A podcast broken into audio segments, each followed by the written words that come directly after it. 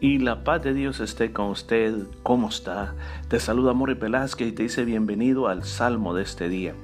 Nos encontramos hoy en el Salmo 143 que se titula, se titula Oración de un alma angustiada. Es un salmo de David.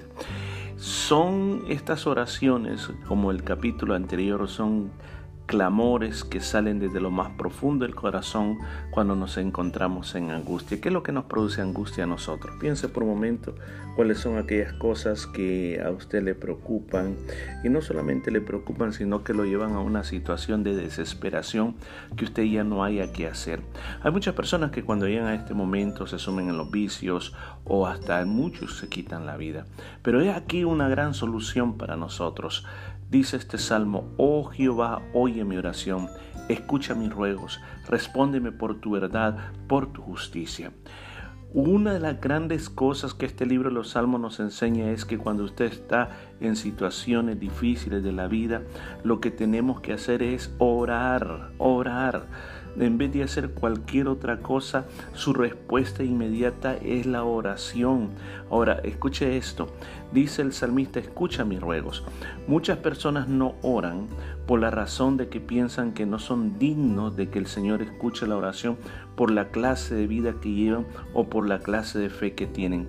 Pero este salmo dice claramente que la respuesta de Dios viene por su verdad y por la justicia de Dios, no la mía. ¿Qué quiere decir por tu verdad? La palabra de Dios es la verdad. Esa palabra promete que si oramos, Él nos va a responder. Esa palabra promete que Dios es justo, que Dios es correcto. Pero usted dirá, pero ¿y si yo estoy mal? Si Dios es juez justo, ¿cómo me va a dar algo bueno cuando yo estoy haciendo lo malo?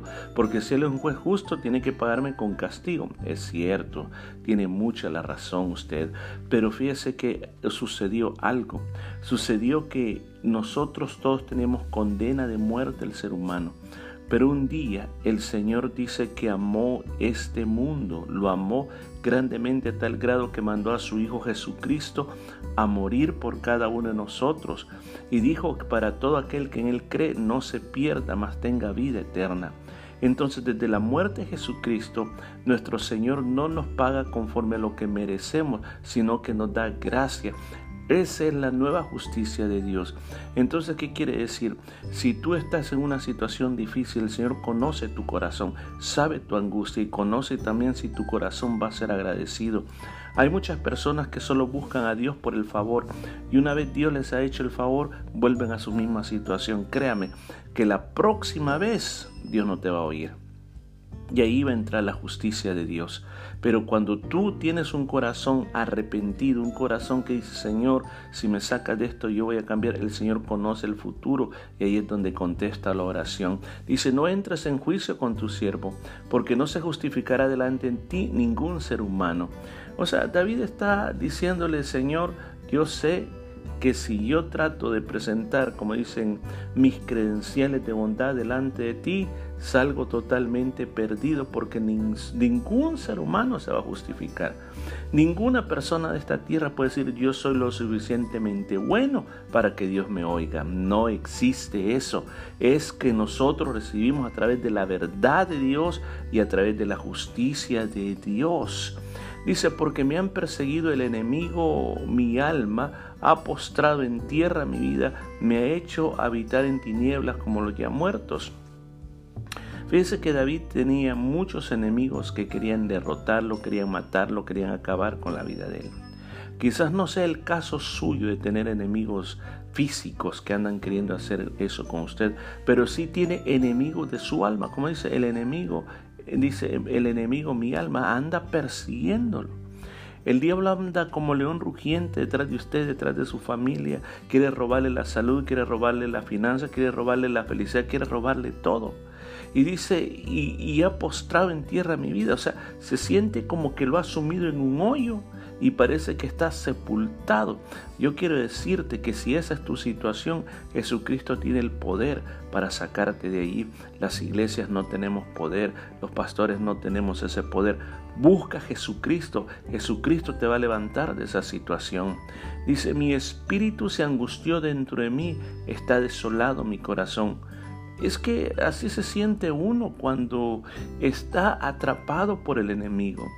Cuando uno se siente que los problemas son más grandes que cualquier otra cosa, hay una angustia muy grande entre nosotros.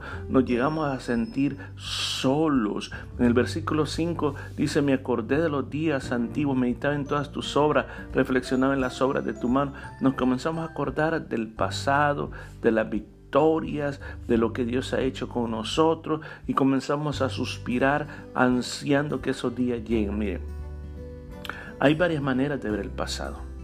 Hay personas que miran el pasado simplemente como un trofeo de algo que ya no volverá.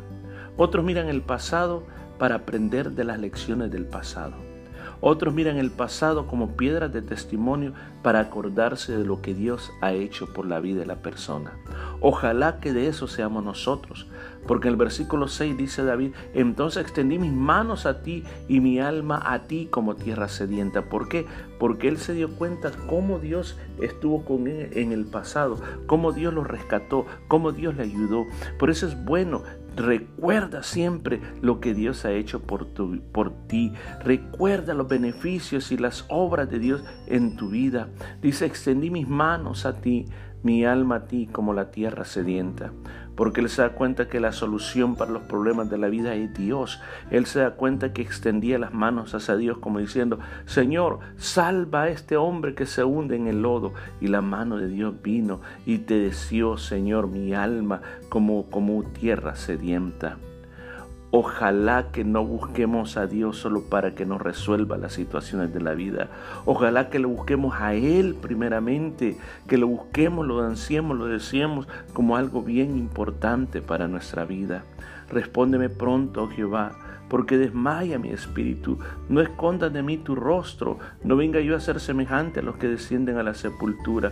David ansiaba la respuesta de Dios y él decía, Señor, si tú no me ayudas, yo me muero. Si tú no me ayudas, yo me hundo. Señor, no escondas tu rostro. O sea, no es que Dios estaba haciendo así, pero David se sentía de esa manera, que como que estaba quedando abandonado y por eso está haciendo oración, oración, oración.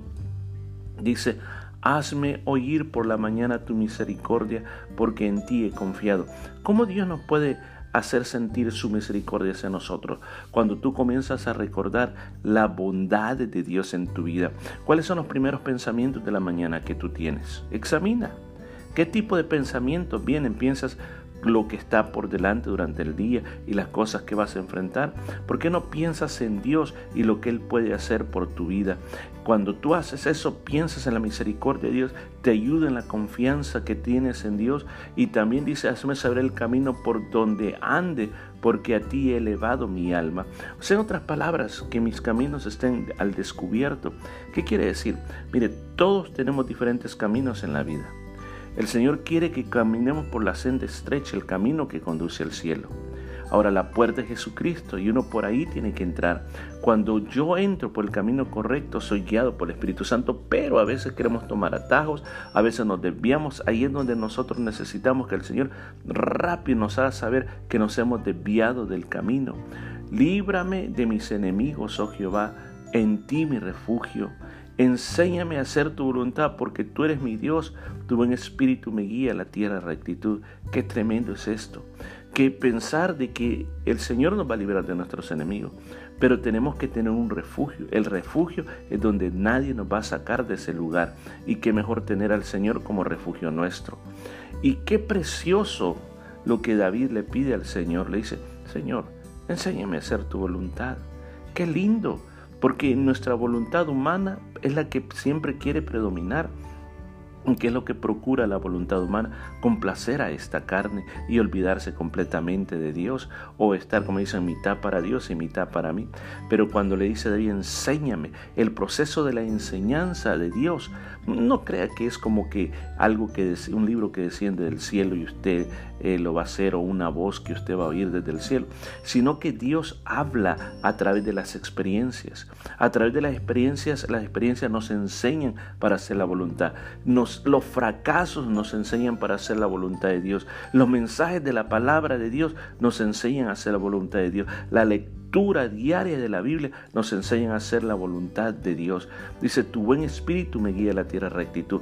He ahí el trabajo del Espíritu Santo. Si tú te sientes alejado del Espíritu Santo, pídele al Señor, lléname de tu Espíritu Santo, lléname de tu Espíritu Santo. Pide al Espíritu Santo, guíame en lo que tengo que hacer.